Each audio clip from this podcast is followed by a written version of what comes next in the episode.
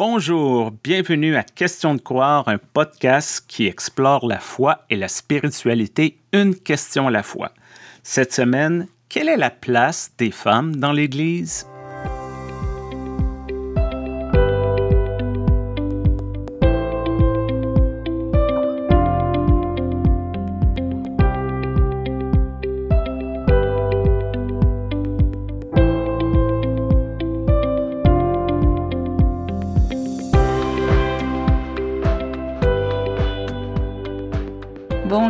Stéphane, bonjour à chacune et chacun.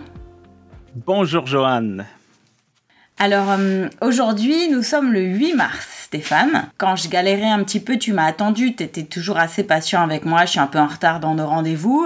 Et puis en fait euh, je cherchais partout mon casque. Oui bah oui forcément j'ai un, un bon casque alors il est utilisé par les ados de la maison.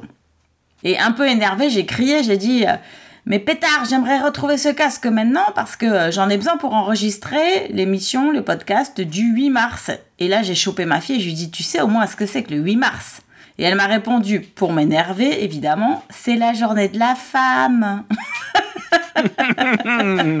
la femme. la fameuse, celle qu'on cherche partout. Et euh, ça m'a fait penser un petit peu à cette discussion que j'avais pu avoir avec euh, d'autres femmes blanches qui ont passé un peu de temps en Afrique. Et moi, je leur disais quand même, cette mobilisation autour du 8 mars dans les églises d'Afrique, c'est quelque chose d'exceptionnel. C'est vrai que c'est beau, il y a toutes les femmes qui ont des pagnes, il y a marqué 8 mars, bon, journée de la femme, il y a aussi euh, le nom de l'église ou de la paroisse, de la communauté, il y a des célébrations, des fois il y a des buffets. Bon, évidemment, les buffets, ils sont pas préparés par les hommes. Hein Bien sûr. Mais enfin, il y a un esprit de fête, mais merveilleux. Et puis, une autre femme blanche, donc voilà, ça, ce sont vraiment des avis situés, m'a dit oui, mais tu vois, j'ai l'impression que ces jours-là, c'est surtout des journées pour rappeler aux femmes qu'elles sont des femmes. Et je sais pas dans quelle mesure c'est vraiment des journées où, où on les encourage à s'émanciper, à faire d'autres choses que leur rôle traditionnel de femmes, d'épouses, de bénévoles à l'église. Et moi, j'en sais rien, en fait, tu vois, Stéphane, j'arrive pas vraiment à trancher, mais j'aimerais que de temps en temps dans nos églises, on parle quand même de cette journée-là, peu importe si c'est un peu pour nous essentialiser, mais au moins, on se rappellerait qu'on est là concrètement et qu'on est des femmes et puis on pourrait s'en emparer. Alors moi, je le fais dans mes cercles d'église dans lesquels euh, j'ai ouais, j'ai le bonheur de servir. Mais euh, en l'occurrence, j'aimerais bien quand même qu'on en parle un peu plus. C'est vrai, on dirait qu'il y a un paradoxe. Moi, je suis avec l'Église unie du Canada et comme plusieurs églises nord-américaines, je dirais, les gens dans nos églises, les gens qui viennent à nos activités, ce sont très majoritairement des femmes. Il y a encore cette division les femmes à la cuisine et les hommes qui servent sur les conseils d'administration. Je ne dis pas que c'est exclusivement ça, mais ça reste quand même là. Et ça pose question parce qu'on a des théologies très progressistes, très ouvertes, mais on dirait que ça percole pas jusqu'à la base, jusqu'à la division des rôles, jusqu'aux représentations qui dirigent l'école du dimanche, mais c'est des femmes, c'est surtout des mamans. Les pères sont tout aussi capables, mais sont moins là. Moi aussi, ça me pose question.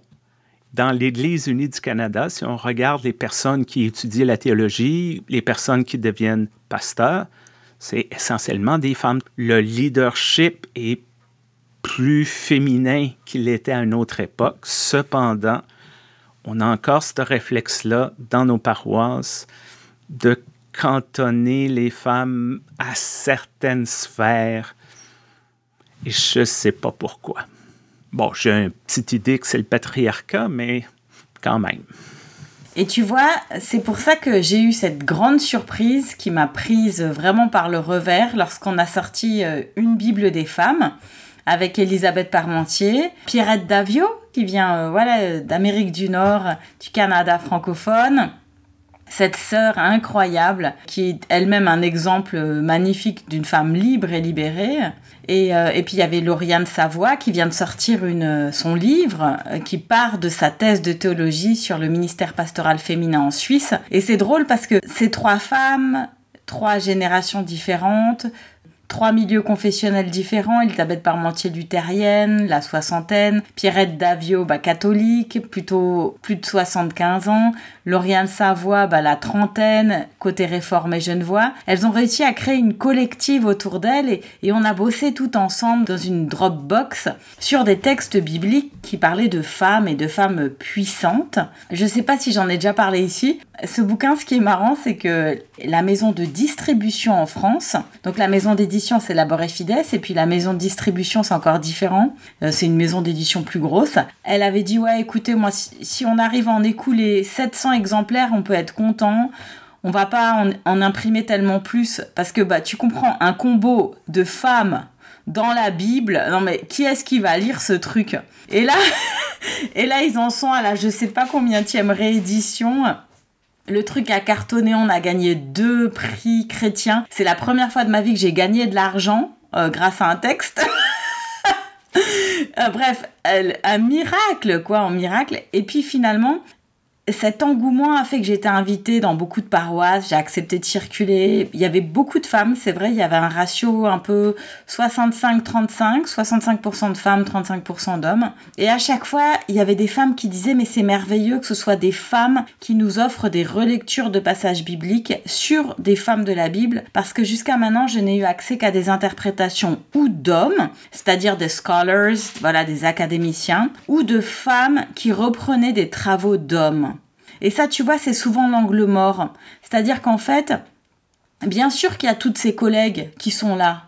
Bien sûr que l'Église, elle est tout à fait féminisée. Mais ce qui continue à faire autorité pour expliquer et commenter les femmes dans la Bible, c'est la parole des hommes. Et nous, on a attaqué sans faire exprès vraiment cet angle mort, hein, parce que c'était pas l'intention première, mais voilà, c'était, ça faisait partie de l'intention. Et toutes ces femmes ont été tellement reconnaissantes et elles venaient en nombre. Euh, voilà, donc pour moi, ça a été une fabuleuse expérience. Et aussi, un lieu d'enseignement parce que on aurait dû faire un deuxième volume, Stéphane, qui aurait été une Bible des femmes 2, et on aurait eu notre lectorat pour ça.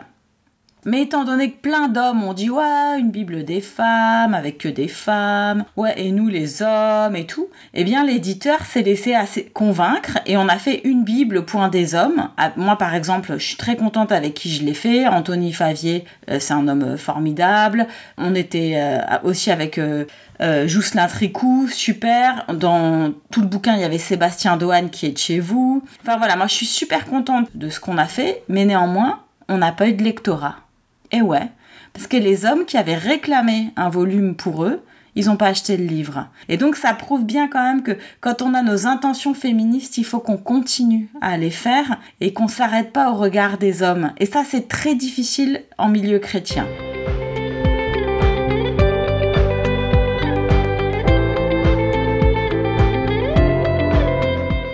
tant qu'homme, qu'est-ce qu'on a à y perdre si d'autres voix s'expriment? Si elles sont plus visibles, plus audibles, plus présentes dans nos églises, dans nos structures d'institutions, qu'est-ce qu'on a à y perdre? Bon, on y perd rien, là, vraiment. Euh, nos privilèges, oui, peut-être notre ego est un peu froissé, mais dans le grand ordre des choses, là, euh, lorsqu'on regarde l'objectif ultime d'une Église, c'est ce qu'on appelle le royaume de Dieu. C'est hmm. pas la République des copains. Là. Donc, c'est est-ce qu'on peut arriver à un grand idéal en laissant de côté la moitié de la population ou en laissant de côté plein d'autres groupes minoritaires ou statistiquement majoritaires? Pourquoi qu'on se coupe de tout ça? Je comprends, il y a la tradition, il y a l'histoire, mais il faut en arriver à un moment où on se dit, peut-être bien il y a 200 ans, il y a 300 ans, mais on vit dans un autre monde, on a appris des choses, on s'est ouvert les yeux, mais pourquoi qu'on n'est pas capable de faire ce pas là. Et d'ailleurs, ça me fait penser à tous ces départements de gender justice qui, moi, euh, m'inspirent beaucoup. Donc, justice de genre. Euh, il y a une règle magnifique qui est celle de la Fédération luthérienne mondiale. C'est le 40-40-20, donc 40-40-20. Et donc, l'idée, là, c'est de créer un panachage tel qui est assez de femmes représentées, de jeunes représentés. Voilà, donc ils ont créé leur propre système de panachage. Et puis alors ça fait un peu peur aux autres églises, on sait pas trop pourquoi hein, euh, en fait. Mais du coup c'est une fédération euh, dont les églises locales grandissent. En fait c'est incroyable combien elle est inspirante dans son fonctionnement. Et en plus, au niveau de la base, c'est-à-dire les églises luthériennes, elles sont en croissance même dans des pays aussi improbables pour moi, hein, qui ne connaissaient pas avant, comme l'Indonésie, comme la Pologne, tout en ne perdant rien de ses objectifs en justice de genre. On dirait cette idée de recherche d'équilibre sous-entend que si on veut une parité homme-femme, on va être obligé de prendre des femmes qui sont un peu stupides pour arriver à ce quota-là, au lieu de dire, ben, il y en a plein de femmes, peut-être qu'on les connaît pas, mais c'est à nous justement les trouver et de créer un climat pour que ces femmes-là peuvent aussi lever la main puis dire euh, Yo, j'existe, puis j'ai plein de choses à offrir. Et je peux comprendre que lorsqu'on voit qu'il y a un groupe où c'est exclusivement des hommes blancs dans la cinquantaine, ça peut être intimidant pour une personne qui ne cadre pas dans ce moule-là. Et si on y est, puis on est la seule personne, on a l'impression qu'on est un peu la, la minorité de service. Hmm. Donc, c'est aussi à l'institution de réfléchir, est-ce qu'on permet justement à cette diversité de genre, d'origine linguistique d'être parmi nous, est-ce qu'une femme a une chance de pouvoir trouver sa place dans nos institutions, dans nos églises, dans nos comités, sans qu'on lui remette toujours sur le nez, bon, tu es une femme, on va pas engager une femme pasteur parce qu'elle va être enceinte bientôt. Euh, hmm. ah oui, il faut que tu t'occupes de tes enfants. Oui, mais là, les réunions, c'est le soir. Moi, j'ai pas ce problème-là. Ben oui, toi, c'est ta femme qui le fait pour toi. Ben, c'est clair. Il faut réfléchir activement à ce qu'on considère, entre guillemets, normal. Et le normal, souvent, ben, c'est un homme dans la quarantaine, cinquantaine. Et ça me renvoie à une conversation que j'ai eue il n'y a pas longtemps. J'étais invitée dans un cercle à présenter euh, une Bible des femmes et puis un cercle d'église. Et puis on est arrivé justement à cette question de la justice de genre qui est très importante et qui traverse d'ailleurs toute la Bible quand on regarde un peu les, les histoires qu'il y a dedans.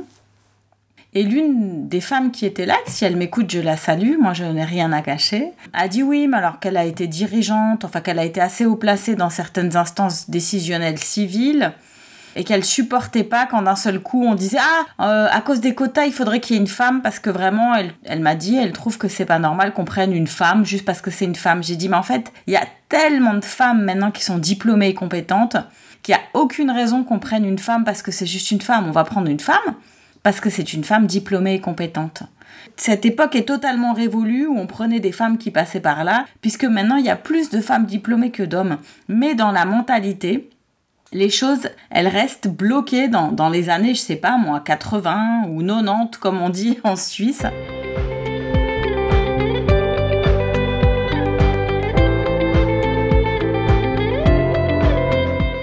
En va de même un petit peu de notre façon de lire la Bible. C'est vrai qu'il y a des passages bibliques ou des histoires bibliques, on les lit pas pour ce qu'elles sont. C'est ce que nous on a vraiment redécouvert avec cette collective, ce projet collectif Une Bible des femmes. On les lit avec tout ce que la tradition a amené avec, notamment en termes de représentation picturale, de ce qu'on en dit dans les films. Et il y a même des pasteurs qui prêchent à partir de ce qu'ils savent d'une histoire plus qu'à partir du texte biblique. Un exemple de ce que tu dis que j'aime utiliser, c'est l'histoire de Ève. Ève est représentée comme celle qui a causé la chute de l'humanité, c'est elle qui n'a pas su résister à la tentation. Mais lorsqu'on réfléchit à cette histoire, le fruit, c'était le fruit de la connaissance. Ève vivait dans le cocon de Dieu, tout allait bien. Elle a voulu avoir accès à cette connaissance. Et parfois, je fais le lien, c'est un peu comme nos adolescents, nos jeunes adultes. Ils et elles et elles peuvent rester dans le cocon parental, une vie de what, ou bien découvrir la vie, vivre soi-même, quitter le paradis et devenir des adultes et devenir des êtres humains à part entière. Hmm. Donc, on renverse complètement cette idée-là que Ève n'est pas celle qui cause le malheur, mais c'est celle qui initie ce processus où l'humanité grandit. C'est vrai que d'une façon générale, on a du mal à se saisir des histoires bibliques autour des femmes comme d'éléments positifs. C'est vrai que on a toujours euh, ce premier mouvement de chercher des femmes non conflictuelles, euh, des exemples de sagesse et de beauté, euh, des potiches, quoi, hein, je veux dire. et la difficulté qu'on a aussi, c'est que les femmes ne sont pas souvent représentées comme étant des femmes sages. Soit ce sont des femmes assez disruptives, et parfois on peut avoir du mal avec cet héritage-là. Je pense tout particulièrement à Rahab, qui est donc dans la généalogie de Jésus, on a du mal à se dire euh, soit euh, comme Rahab, parce que c'est vrai que c'est un peu compliqué. Rahab, elle trahit quelque part euh, ce peuple qui l'a accueilli pour rentrer dans l'alliance. C'est probablement une tenancière d'un bordel. Et on a vraiment du mal à dire à nos filles, bah, écoute, voilà, soit futé maligne comme Rahab, tu vois, ça l'a bien réussi, elle a réussi à sauver sa famille, son petit clan. Pourtant, on n'aurait pas de problème à dire oh là là, qu'est-ce que David est sage, alors que David il a fait vraiment beaucoup plus de trucs euh, merdiques que Rahab. Mais quand c'est un homme, c'est de la stratégie. Quand c'est une femme, c'est de l'entourloupe, quoi. Enfin voilà, c'est de la ruse. Et c'est un peu ça, cette difficulté qu'on a avec les personnages euh, bibliques, je trouve. L'exemple d'Esther, pour moi, c'est un exemple d'une femme forte, d'une femme courageuse, parce qu'elle est l'épouse du roi, elle est cantonnée dans une certaine position, mais elle va défier son époux, elle va défier le roi, sachant très bien qu'il peut lui, au mieux, pas l'écouter, mais plus probablement lui couper la tête, mais elle le fait quand même c'est du courage, c'est de la force de caractère. Je ne comprends pas pourquoi un personnage comme elle n'est pas plus célébré pour montrer aux femmes, à nos jeunes filles, comme tu parlais, tu peux être courageuse comme Esther. Hmm. On a plein de modèles féminins dans nos Bibles. Et pourtant, comme tu dis, on retourne toujours à Moïse, à David, à Salomon, et ainsi de suite. Lorsque, par exemple, Paul, Paul a fait ses merveilleux voyages missionnaires, pourquoi? Ben, c'est parce qu'il était supporté par une armée de femmes qui l'appuyaient financièrement au niveau de la logistique, au niveau de l'organisation des communautés de foi qu'il créait. Mais on revient toujours à Paul, on ne revient pas à Joanne, on ne revient pas à Prisca ou à Junia. Même Lydie, elle avait sa communauté de foi avant que Paul arrive. Elle hmm. était une femme probablement aisée et qui n'avait pas besoin d'un homme pour l'organiser. Elle était déjà une leader au sein de son groupe. Il y a tous ces exemples-là dans nos Bibles qu'on peut mettre de l'avant et dire, regardez là, vous n'avez pas besoin d'un homme pour être valide.